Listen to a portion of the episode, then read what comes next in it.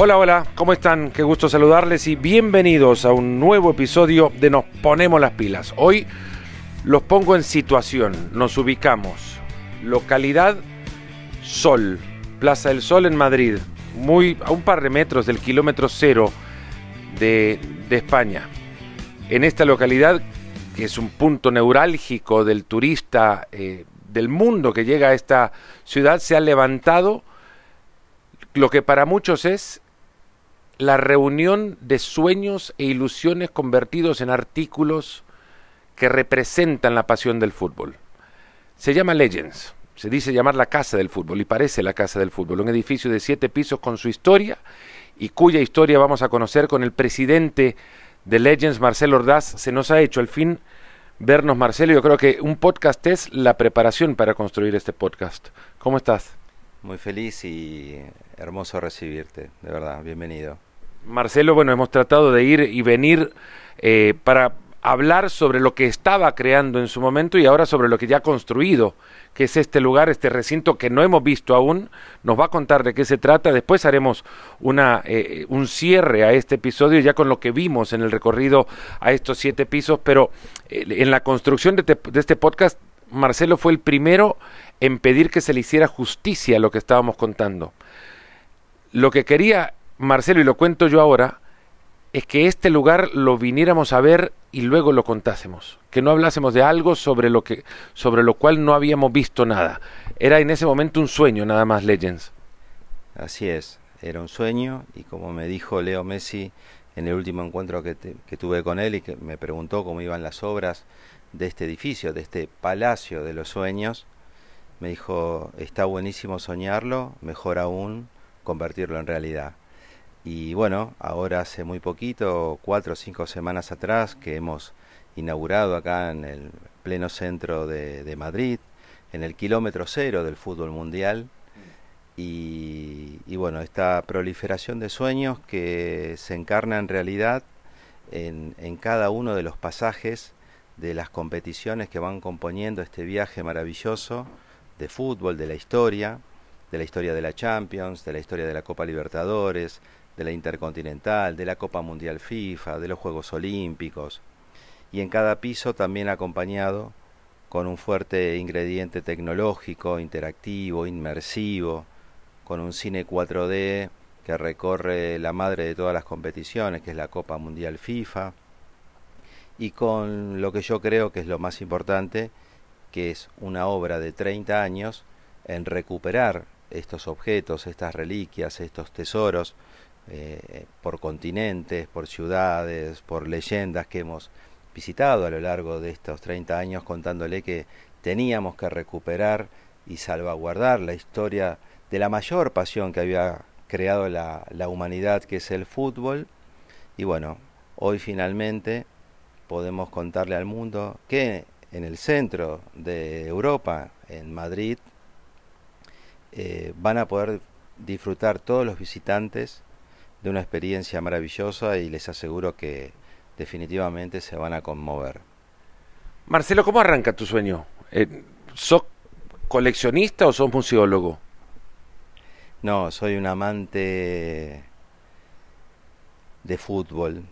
El fútbol siempre fue ese hermano mayor que me acompañó toda la vida y recuerdo en el 78 cuando se venía el mundial a nuestro país, yo tenía seis añitos y mi padre esa noche fría del debut en el invierno de Buenos Aires cuando debutamos ante Hungría y que con goles de Luca y Bertoni le ganamos, ganamos en el debut y pude ver ese maravilloso estadio monumental nuevo con su nueva tribuna, con la pista atlética y que habíamos bajado a, a los vestuarios y por primera vez tuve un contacto con algún objeto que fue que por primera vez la selección argentina dejaba de lucir su camiseta del viejo piqué, ese algodón opaco, para lucir definitivamente la nueva tecnología que hacía en ese momento la marca que lo patrocinaba, que era una tela de acetato, de poliamida,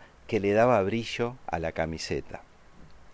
Entonces, claro, cuando yo lo veo a Kempes, lo veo a Bertoni, lo veo al Pato Filiol, era ver a tus superhéroes que tenías en los pósters de tu casa, pero que eran de verdad, que eran de carne y hueso, que no eran de ficción, no eran de una serie ni película.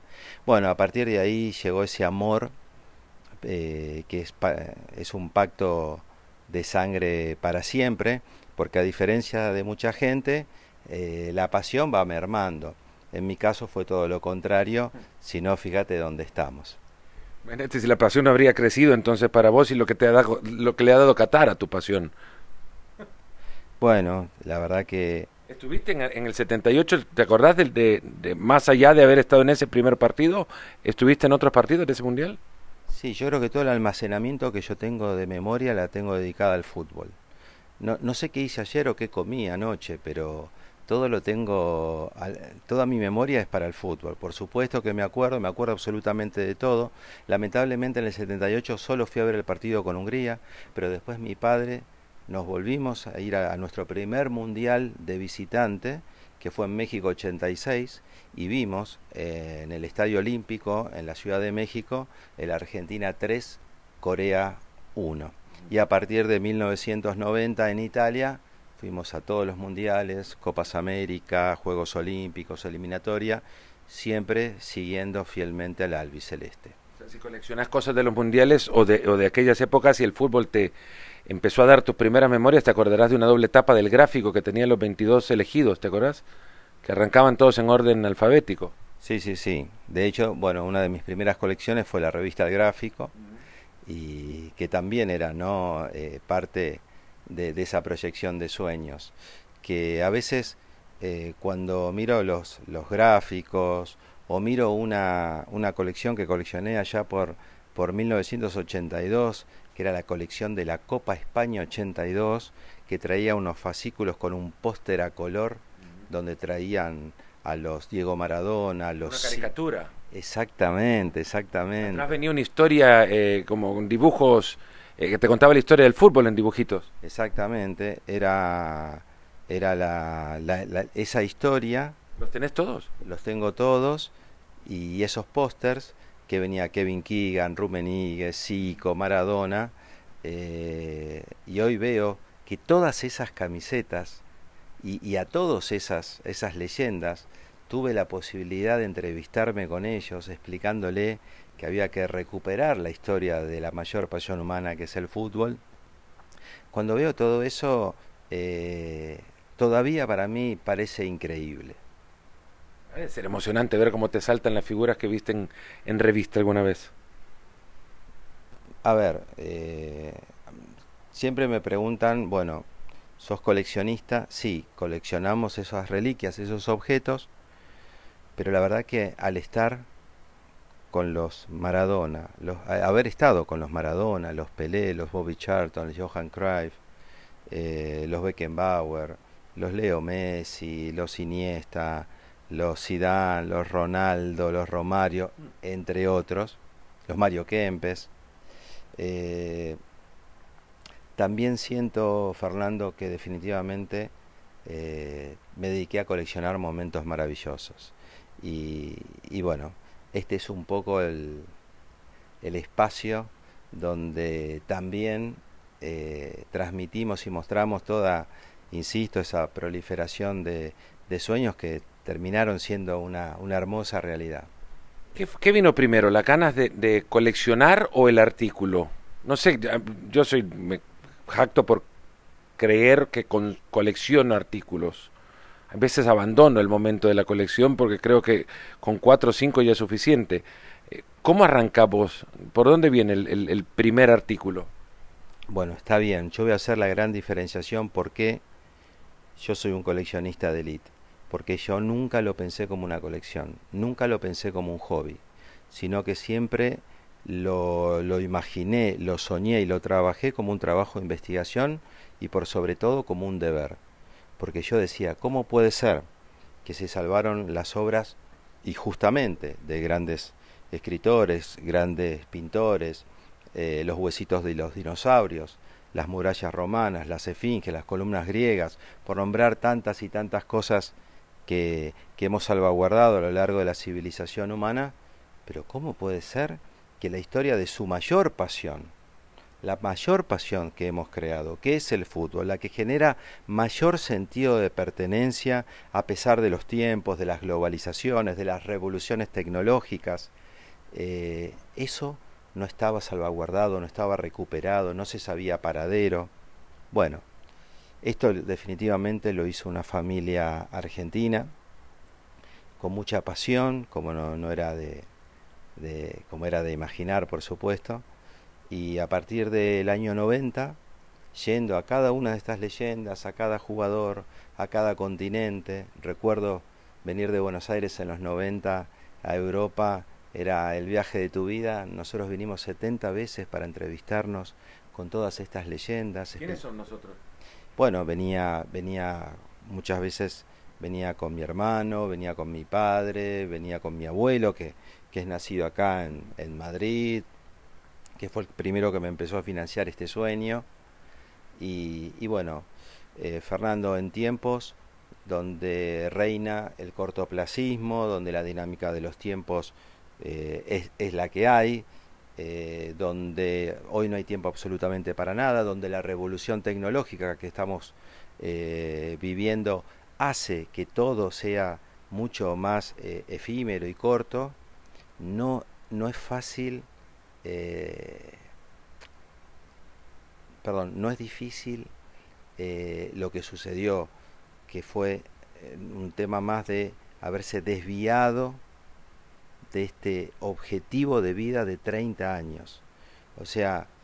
¿Vos sabías que ibas a abrir un museo? Yo sabía que tenía que completar y recuperar el patrimonio del fútbol mundial. Después todo eso se fue dando. Mi sueño no era abrir una experiencia museológica. Mi sueño era recuperar el patrimonio cultural de, histórico del fútbol mundial. Después, en el 2006, la FIFA me invita a hacer mi primera exposición en una Copa del Mundo, nada más y nada menos que en Alemania. Después me invita Coca-Cola, que a través de esa exposición eh, me invita a viajar por el mundo en su avión mostrando el Trophy eh, Tour de la Copa del Mundo. Me invita a la UEFA a exponer en la Champions, la Conmebol en la Libertadores. El Comité Olímpico me invita a exponer en, en, en, Atlant eh, perdón, en Atenas 2004 y así sucesivamente, hasta que dije, bueno, en el 2018 se completó la colección, esto tiene que residir en un lugar fijo y para siempre. ¿Qué para... completó la? Bueno, la colección eh, comprende... sentiste que estaba completa? Bueno, es que la colección comprende de todos los campeones y subcampeones de todas las competi competiciones internacionales más preponderantes del planeta. Y si bien nuestra colección tiene los botines de todas las leyendas, los, las, las, pelotas de cada uno de los mundiales, las pelotas de cada una de las Champions, desde el 50 y tanto para acá. Si bien tenemos trofeos, medallas, medallas de cada uno de los oro olímpicos desde 1908 hasta Japón, que fue la última Olimpiada, eh, hemos decidido, hemos decidido, después de, de, una frase que me regaló Alfredo Di Stefano en un encuentro maravilloso que tuve justamente en el año 90 en Buenos Aires, que teníamos que representar en la camiseta a estos campeones y subcampeones de estas competiciones. Es decir, la colección recorre todos los campeones internacionales de competiciones como la Copa Libertadores, la Champions League, la Intercontinental, hoy Mundial de Clubes, la Copa Mundial FIFA, la Eurocopa, la Copa América, la Copa de Oro de la CONCACAF, la Copa de África, la Copa de Asia, la Copa de las Confederaciones, la Sudamericana, la UEFA Europa League, los, oro y plata de Juegos Olímpicos, y etcétera, etcétera, etcétera. Una obra sin precedentes que debió haberla hecho la FIFA, pero lo terminó haciendo una familia argentina. ¿Cómo arranca la, la colección? Eh, ¿Cuál es el, primer artículo eh, que llegó a tus manos? Bueno, llega como todo lo que es el fútbol, de manera mágica. En, en 1990, en un partido muy recordado por todos, o por lo menos por los argentinos, en octavos de final en la ciudad de Turín, el día que Argentina gana 1 a 0, con gol de Claudio Polcanigia, que yo por un episodio X eh, inherente a ese partido donde padecimos muchísimo y donde Brasil mereció hacer el séptimo antes que el primero, eh, yo termino en una enfermería del, estadio y, bueno, por esas cosas mágicas, como te dije, acto seguido mm, me llevan al vestuario y cuando voy a buscar al protagonista de esa tarde, o uno de ellos, que fue Claudio Polcanigia, me le acerco, le digo unas palabras muy lindas, le pido si me regala un abrazo, me abraza, se ve que alguna fibra eh, íntima toco en él, porque me pregunta mi nombre, me pregunta si ahora estaba bien, post desmayo, y él decide darme la camiseta con la que había jugado el partido. Y yo en ese momento me di cuenta no solamente que tenía nada más y nada menos que la camiseta de Claudio Polcanigia, de ese clásico del fútbol mundial, sino que tenía parte de la historia del fútbol mundial. Bueno, a partir de ahí, yo cuando vuelvo, termina el mundial eh, en Roma para eh, a mediados de, del 90, cuando volvemos a la Argentina, volvimos en una aerolínea británica, hicimos un stop en Londres y ahí es donde me doy cuenta es, es ahí el, el momento bisagra para mí, porque Londres es una ciudad que presume, probablemente con justicia, de decirle al mundo que parte de los testimonios de la historia de la civilización humana lo muestran ellos en sus museos, en sus galerías de arte, en sus espacios culturales. Es ahí donde yo digo, bueno, todo genial, me encanta todo lo que han preservado, pero ¿dónde está salvaguardada, recuperada la historia de la mayor pasión humana. Recuerdo que un amigo de mi padre, que era Mark inglés, que había vivido en Buenos Aires, me dice, me pregunta, me dice, ¿de fútbol? Le digo, yes, where is it? ¿Dónde está? Bueno, y a partir de ahí empezó, como te dije, nunca este hobby, sino este trabajo de investigación para intentar recuperar, porque no se sabía paradero, dónde estaba ese Picasso que era la camiseta de Pelé que había jugado el Mundial del 70. Ese Van Gogh, que era la de Diego Maradona del 86.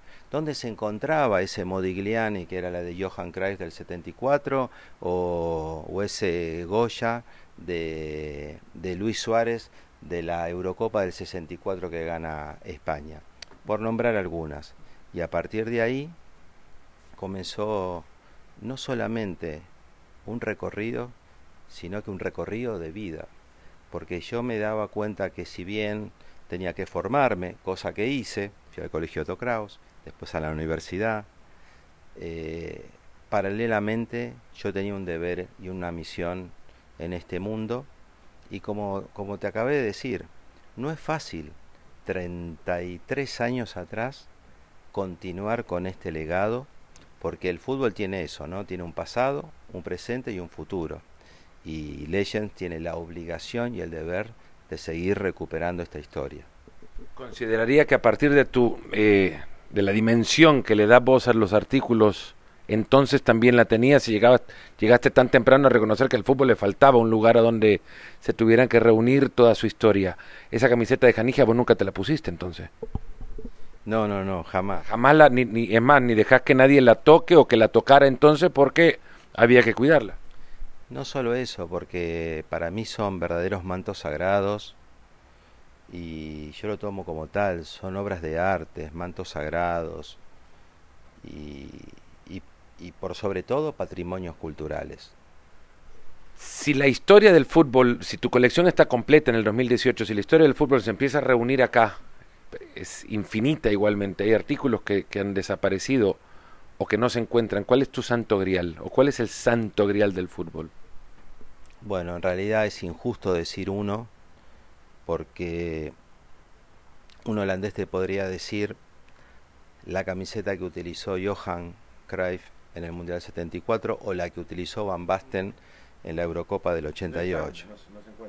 Por supuesto que se encuentran, por supuesto que sí. Elvio Pavoni en el debut del Mundial 74 cambia con Johan Cruyff y nos da la camiseta. y Aleinikov, el soviético que lo enfrenta a Van Basten en el 88 en aquella volea espectacular, cambia con él, Aleinikov en la Juventus, Van Basten en el Milan en esa época, eh, bueno, todo eso está certificado, homologado, tenemos testimonio audiovisual, fotográfico, cada una de estas reliquias poseen este, e, esta transabilidad de, la veracidad y autenticidad del objeto.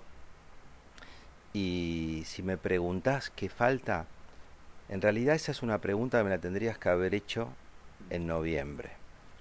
Porque en noviembre yo te decía, falta la más importante de todas. Pero en diciembre se consiguió. Bueno, podríamos decir también, quizás alguna cadenita de oro que han resultado de fundir la Jules Rimet. No sé. Bueno, mira, hace poco la gente de, de la FIFA, que nos acompaña y son partners del proyecto, eh, nos trajeron la reproducción que ellos hicieron. Ellos mandaron a hacer dos reproducciones con el mismo molde con la que estaba hecha la, la Copa Jules Rimet una quedó en el Museo de la FIFA en Zurich y otra reside acá en Legends, en Madrid. ¿Y de la, de la historia de las Copas del Mundo?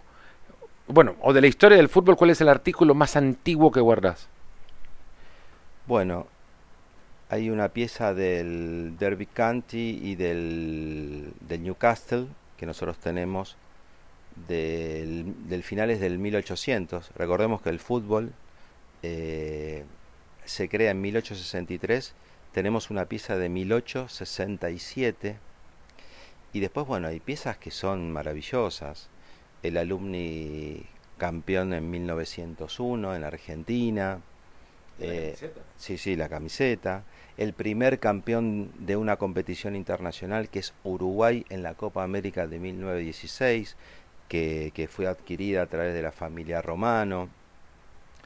La Argentina en su campeonato que logra en el sudamericano del 37, donde por primera vez lleva el escudo AFA en su corazón, y a partir de ahí Nasasi del 30, Giuseppe Meazza del 34, que el abuelo que, que, el nieto eh, de Nasasi nos hizo un comentario que su abuelo, o sea, Giuseppe, le había dicho, esto es una verdadera gema porque nos daban una camiseta por mundial y la obligación era que cuando terminabas el partido tenías que lavarla para que rápidamente seque para el próximo partido. Bueno, esa, esa gema hay una sola y está aquí en Legends. Y ahí te podría contar muchísimas más, Leónidas del 38, eh, la de Uruguay del Maracanazo del 50, Puscas de la, del Mundial del 54, Garrincha de la final, Garrincha de la final que juegan de azul porque Suecia juega de amarillo y era local, entonces tienen que ir a comprar camisetas suecas, desbordar de la amarilla al escudo y bordarlas en las camisetas suecas azules para enfrentar y poder afrontar la final. Eh, bueno, Pelé del 70, entregada en semifinal y cambiada por Luis Cubilla, el uruguayo que que lo enfrentan a aquella mítica semifinal en México, Beckenbauer y Kraus 74, Mario Alberto Kempe 78, eh, Paulo Rossi 82, Diego Maradona 86, Lothar, Lothar Mateus 90, y así te podría decir. La, de Maradona de la final del, del 86, pero no puedes conseguir la, la de Maradona del gol a los ingleses.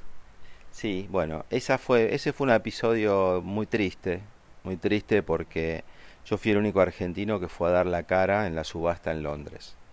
Y, y fui con mucha gente detrás, entre ellos la AFA, muchos emprendedores tecnológicos, empresarios, a los cuales este, convencimos de que teníamos que recuperar ese patrimonio cultural, porque esa era la camiseta más emblemática de Diego Maradona de toda su trayectoria. No la más importante, sí la más emblemática.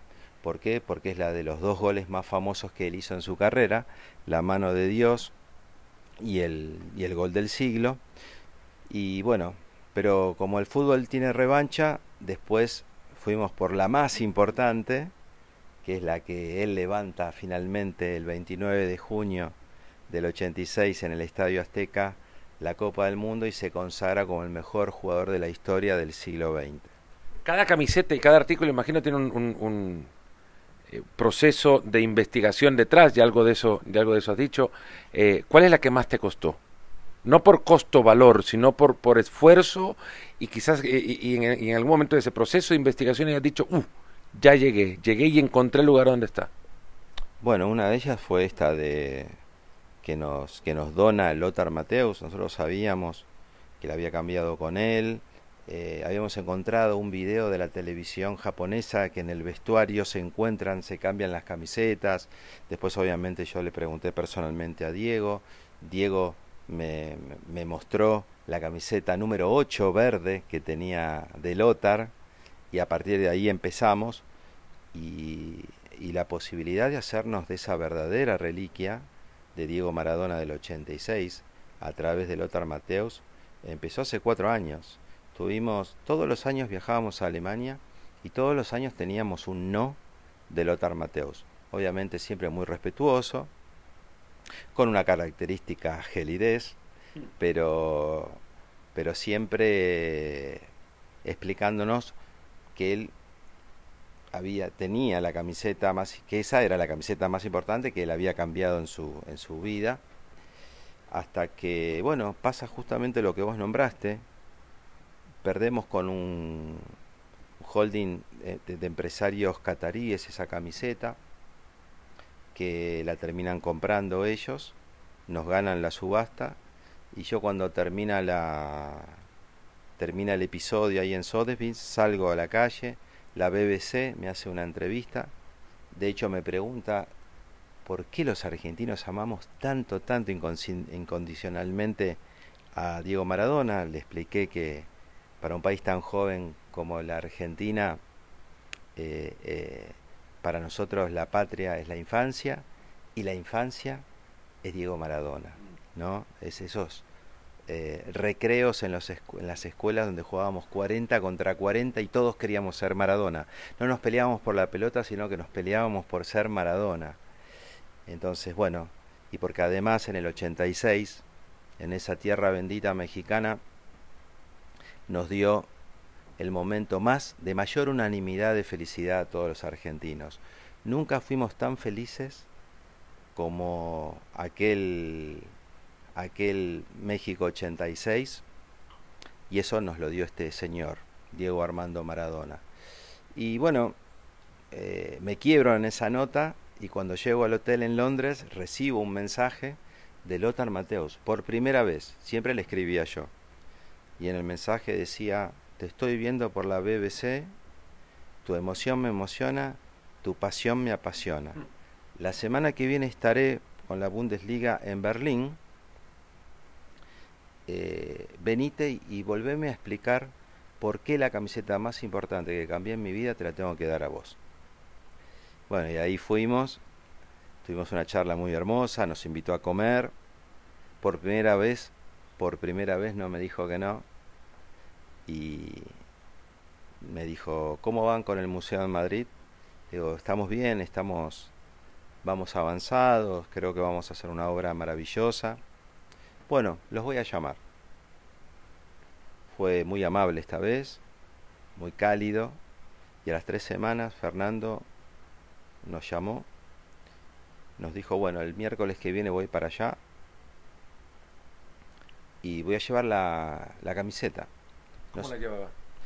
Primero no sabíamos en calidad de qué la traía. Si de un bolsito? Sí, sí, sí, sí, no, no, la trajo en, en una bolsa hermética estaba un poco deteriorada, esto hay que decirlo, porque la tenía en un cuadro y generalmente los jugadores, eh, bueno, no tienen por qué saber que hay unas técnicas de preservación museológica para cada una de estas reliquias.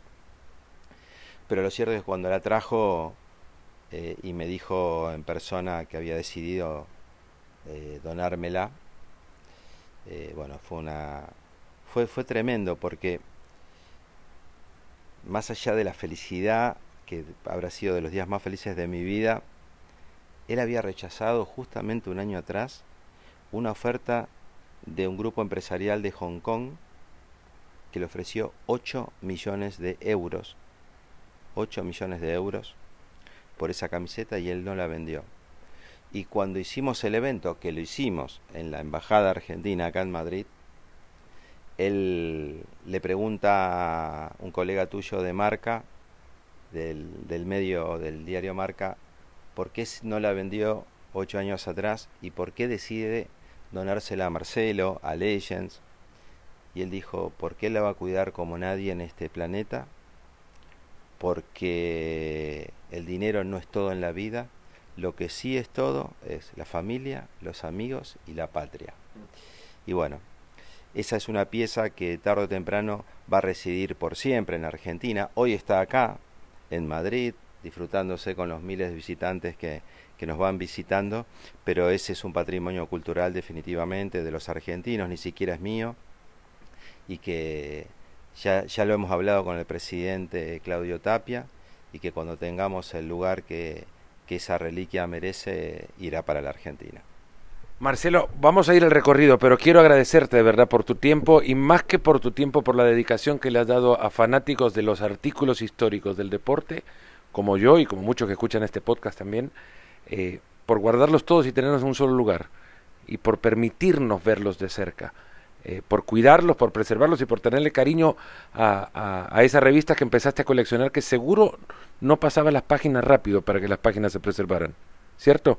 Así es. Así. era yo también. Mis hermanos son un poquito más descuidados que yo, pero Marcelo, vamos al recorrido. Mil gracias, de verdad. Por favor. Bueno, estoy estoy totalmente convencido que tanto vos, que lo vas a experimentar ahora, como todos los amigos visitantes van a van a encontrarse con una experiencia definitivamente conmovedora. ¿Vamos a llorar?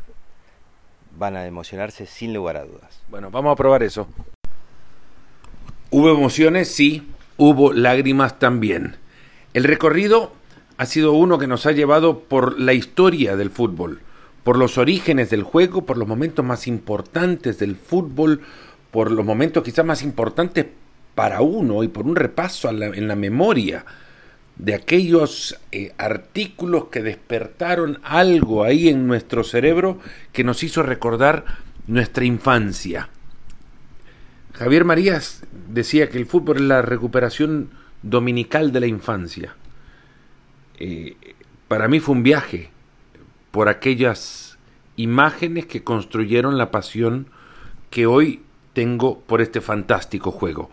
Siete plantas, siete edificios que son un homenaje a eso, a la historia del fútbol, allá al lado de la Puerta del Sol de Madrid.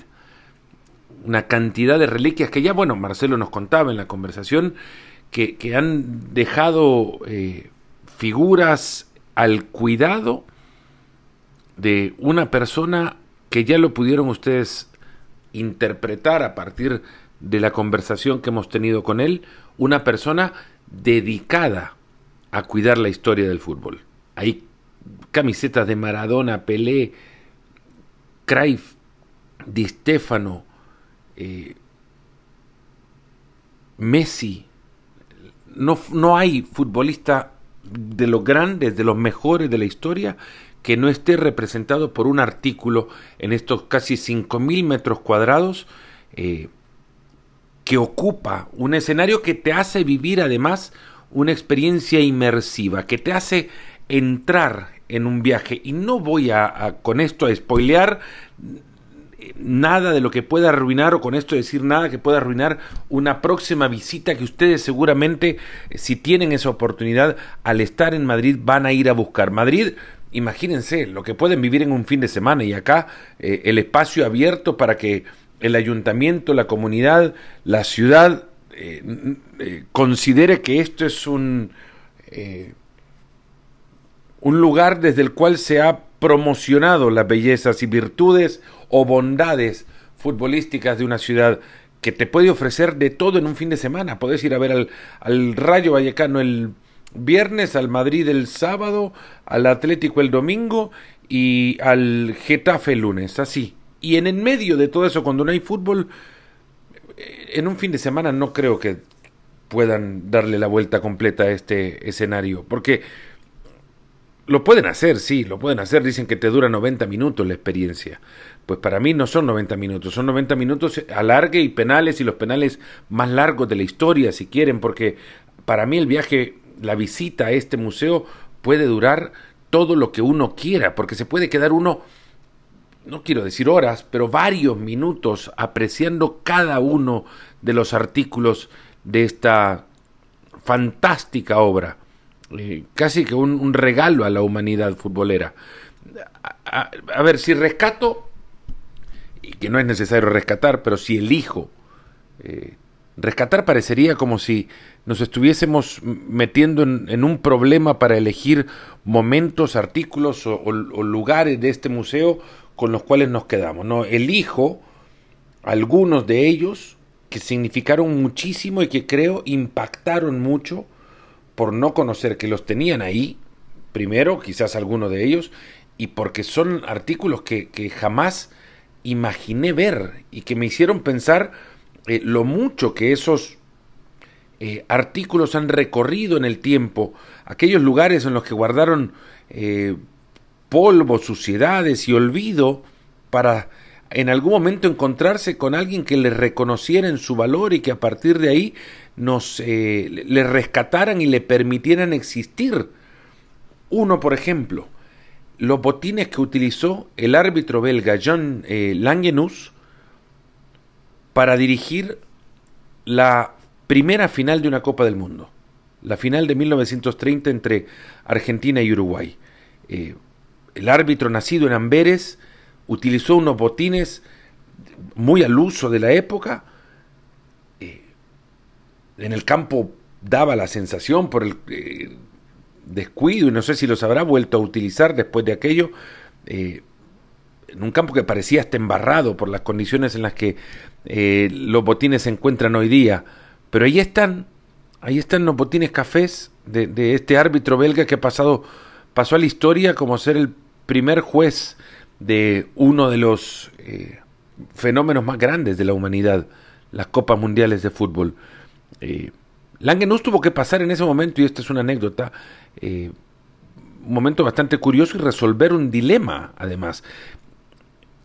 Uruguay y Argentina jugaban con balones de distinta manufactura, de distinta fabricación. Eh, los dos equipos querían jugar esta final entre ambos con su propia pelota. La pelota jugaba un factor mucho más importante en aquella época de lo que juega ahora, eh, hoy día, porque la pelota parecía tener hasta vida propia, dar, dar movimientos o, o, permitir ser controlado solo con la práctica y la costumbre como aliado para poder hacerlo de la mejor manera. Eh, Langenus tenía que decidir en aquel momento o enfrentar la disputa de con qué balón se iba a jugar aquella final. Uno habría creído que por ser Uruguay local tendrían ese derecho. Argentina quería jugar con su pelota y, terminaron jugando, tomando una decisión salomónica. Se jugó un tiempo con eh, un balón de un país y el otro con el balón del otro país. Y así se definió una de las primeras grandes polémicas en la historia de los, eh, de los mundiales. Otro artículo que llamó poderosamente la atención viene de uno de los eventos quizás más sorprendentes en la historia de las, de las Copas del Mundo. Eh, antes que muchos otros eh, golpes fuesen acompañados por el apelativo del golpe que se escuchó alrededor del mundo, los dieron Ali como Yastremski, uno en el boxeo, otro en las grandes ligas del béisbol, uno de los primeros, si no el primero, lo dio en Belo Horizonte Joseph Edward Gatiens. Joe Gatiens era un futbolista haitiano, delantero, haitiano, pero crecido en Estados Unidos, que se desarrolló eh, futbolísticamente en Estados Unidos y que jugando para la selección de ese país en Belo Horizonte, convirtió al minuto 38 del partido, eh, del segundo partido para ambos en la fase de grupos, el único gol de aquel compromiso, gol que no tiene registro en video. Además, eh, la camisa, la camisa de Catiens está en el, en el museo, en, la casa del fútbol. Imagínense lo que era ver esa camiseta eh, con sus particularidades, ¿no? camiseta blanca con un eh, escudo que simboliza, o en aquel entonces imaginaría, simbolizaba la eh, representación de la asociación que vestía aquellos, aquellos futbolistas. la selección de los Estados Unidos con un uniforme de manga larga, blanco, y un, una, un escudo en el pecho muy amplio, casi tan amplio como para cubrir de, un pecho a otro, atravesar prácticamente la mitad del pecho y, representar con las barras eh, verticales, rojo y blanco, y las estrellas en un fondo, estrellas blancas en un fondo azul, representar la bandera de los Estados Unidos. La camiseta de Gachiense está ahí, en, el, en uno de los pisos que recuerda las eh, Copas del Mundo. Por ahí uno camina y se encuentra la camiseta blanca de Brasil en 1950, la última vez que la utilizaron. No está, por ejemplo, no están, están representadas las camisetas de aquellos equipos que llegaron a las finales y de los equipos eh, que ganaron el título. No, no la de un partido, eh, del partido final, por ejemplo, pero sí la de un partido de aquella Copa del Mundo. Hay una réplica de la Jules Rimet en su caja y todo. La Jules Rimet tiene una historia eh, fascinante. Fue el, trofeo que se entregaba para eh, que llevaba el nombre del presidente de la, de la FIFA, el presidente que, tuvo esa fantástica idea de eh, realizar una, una, Copa del Mundo entre los países futboleros del, del planeta, una copa que le diera al fútbol la preponderancia y la jerarquía que a ese momento le había llevado su popularidad, una que tenía que compartir con los Juegos Olímpicos, que se llegaron a considerar por ser organizados por, por FIFA eh, las copas del mundo de entonces. Por eso Uruguay sustenta o sostiene que merece dos estrellas más en su escudo de las que ya tiene, aquellas correspondientes a las Copas del Mundo de París, que fueron Juegos Olímpicos de París, y la de Ámsterdam, que fueron Juegos Olímpicos en 1928. Pues aquella Copa Jules Rimet en 1966 vivió una historia eh, fascinante, fue, fue robada después de haber tenido que aguantar, por ejemplo, el, el ser escondida por eh, Otorino Barassi, un italiano eh, vicepresidente de la federación que se la llevó a una bóveda secreta, a donde solamente él tenía acceso para protegerla de, los embates de la Segunda Guerra, eh, de la Segunda Guerra Mundial, cuando sufría eh, la Europa invadida por los alemanes, sufría de los de los robos a mansalva de arte, eh, de piezas valiosísimas de, arte. Barassi la, guardó la copa, la protegió más allá de, la insistencia incluso de que se le, la entregase a los, a los alemanes que estaban en, en algún momento ocupando Italia. La protegió y la guardó y se entregó un par de años después de finalizada la Copa del Mundo, de la, Guerra Mundial, perdón, para que se entregase en la Copa del Mundo de Brasil 1950. En, en 1966 la Copa fue robada. Eh, unos meses antes del arranque del Mundial, la robaron en el lugar donde se encontraba, en una exhibición en Westminster, en, en Londres, y, tardó un tiempo en aparecer, apareció porque le encontró husmeando un perro de nombre Pickles eh, entre un basurero y, eh, y, la copa se llegó a recuperar. Sin que FIFA conociera de esto, la Federación Inglesa de Fútbol mandó a fabricar con el eh, joyero que, había fabricado esta pieza de, oro puro, con el artesano francés Abel Lefleur, mandó a fabricar una réplica original de, la, de la Jules Rimet. Eh, sin el conocimiento de FIFA. FIFA no quería que se, que se fabricara otra, otra copa. Es más, habían dicho que si, si la copa no se encontraba, que eh, se tendría que entregar otro trofeo. Pues la copa se encontró, la Federación Inglesa había mandado a construir otra, a fabricar eh, otra copa. FIFA no se enteró nunca de la fabricación de esta copa y por fortuna de FIFA, y de todo el fútbol también existía esta réplica porque eh, fue robada posteriormente en 1983 por una banda de asaltantes, eh, una banda de asaltantes argentinos en, en, Brasil, la fundieron y la Jules Rimet desapareció, desapareció para siempre. Fue hasta el fallecimiento del eh, encargado de la Federación Inglesa de hacer fabricar esta copa, que luego la réplica, que guardó la réplica, sin notificar a la Federación Inglesa de su existencia y tras eh, el fallecimiento de esta persona fue que la Federación Inglesa fue notificada de la existencia de, este, de esta réplica de la Copa George Rimet y en consecuencia la FIFA pudo contar con una réplica de la Copa. Pues esa réplica está en, en el museo en, en Madrid. Se, se, construyeron algunas, existe una también en, en, Brasil, después del robo. Eh, de, aquellos años 1980, pues enviaron, mandaron a construir una réplica, existe una réplica también en, en, la, en la FIFA, eh, ahí se encuentra incluso la base original, que esa, esa, sí existe como tal, como base original, porque solo se, se llevó Brasil la copa, eh, la estatuilla o la obra en, metal, no se llevó la base original de aquello. Esa base se encuentra en Zurich, pero una réplica de la Copa Jules Rimet se encuentra incluso con una caja que es réplica de la que llevaba el propio Jules Rimet en el Maracaná de, 1950 para aquella final entre Uruguay y Brasil, eh, pues se encuentra expuesta en, en el Museo Legends en, en ese piso que cuenta la historia de las Copas del Mundo. Y así como hay un piso que cuenta la historia de los mundiales, hay uno que cuenta la historia de las finales de la Champions League, desde las primeras, y hay representación de camisetas de aquellos Real Madrid de, los años, eh, de finales de los años 50, el Real Madrid de las cinco copas.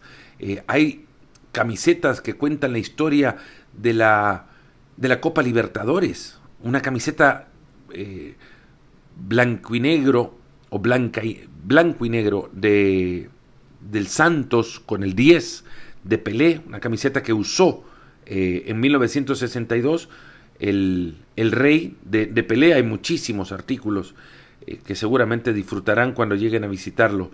El, el, museo termina con las joyas de la corona y entre esas joyas déjenme decirles que me emocionó muchísimo ver la camiseta con la que Mario Kempes ganó el Mundial de 1978. Eh, ahí están también el botín de oro que le entregaron por ser el máximo goleador, una réplica en miniatura de la Copa del Mundo que ganó y el balón de oro que recibió por ser el mejor futbolista del mundo aquel año. Eh, Mario Kempes es más que compañero de trabajo, ya lo saben ustedes, es, casi un, un hermano y le quiero muchísimo y me emocionó que le reconocieran de tal manera como para que un espacio de estas joyas de la corona sea ocupado por artículos que alguna vez fueron de Mario, usados por Mario o, eh, o, que le pertenecen a él, como son los premios que recibió por aquel fantástico Mundial del 78 que jugó. Una camiseta que tiene una historia que de alguna manera yo ayudé a, bueno, no sé si yo ayudé o Mario no lo conocía, pero que de alguna manera le encontramos el rastro.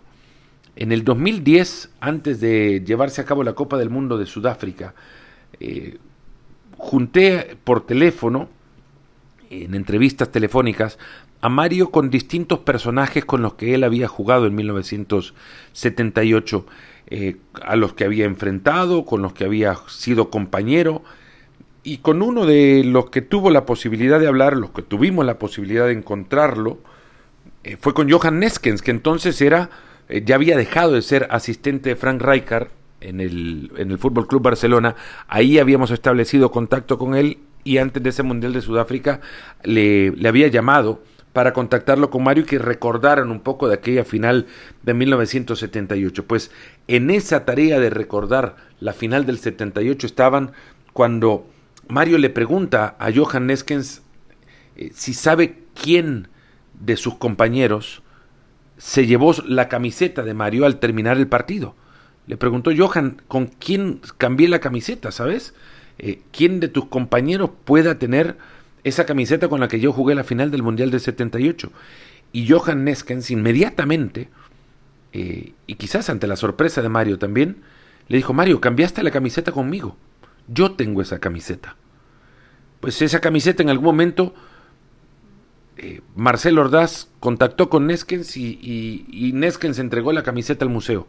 Y ahí está en el museo ese pedazo de tela que significó tanta historia personal para Mario y, para el país que es Argentina al conseguir en ese mundial la primera estrella. El Museo Legends es eso, es, es un viaje por la historia del juego, es un homenaje a esa historia del juego y para los amantes del fútbol es un lugar casi obligado, de peregrinaje si quieren, para asistir. Eh, la ayuda que nos ha dado el poder apreciar de mejor manera la charla con Marcelo Ordaz, apreciar desde sus palabras el sentimiento con el que eh, reconoce que los casi 6.000 artículos que tiene son producto de una búsqueda y un estudio para tratar de coleccionar y reunir y proteger, quizás más que otra cosa, la historia del juego, es, eh, hace que esta, este paseo por los siete pisos de este fantástico edificio antiguo en el centro de Madrid sea todavía de, de mayor aprecio. Gracias a Marcelo Ordaz, a su equipo, a Diego Corol, a toda la gente de comunicaciones que nos ayudó a vivir de esta experiencia y a disfrutarla de mejor manera. A ustedes la invitación para que, si tienen la posibilidad, lo hagan, lo visiten este lugar, aunque no estén muy cercanos al fútbol. Esto los acercará y si son verdaderos fanáticos, esto es obligado. Les mando un enorme abrazo, les agradezco muchísimo que hayan llegado hasta acá al final de este podcast. Retomamos la frecuencia de los mismos ahora que comienzan ya las temporadas en el fútbol europeo. Nos vamos a meter también a hablar y anticipar los meses que se vienen para una cita fantástica como son los Juegos Panamericanos de Santiago en octubre, los Juegos Olímpicos de París el próximo año. Muchas gracias de nuevo por su confianza, por llegar hasta acá, por su tiempo, que aprecio muchísimo. Será hasta el próximo, nos ponemos las pilas.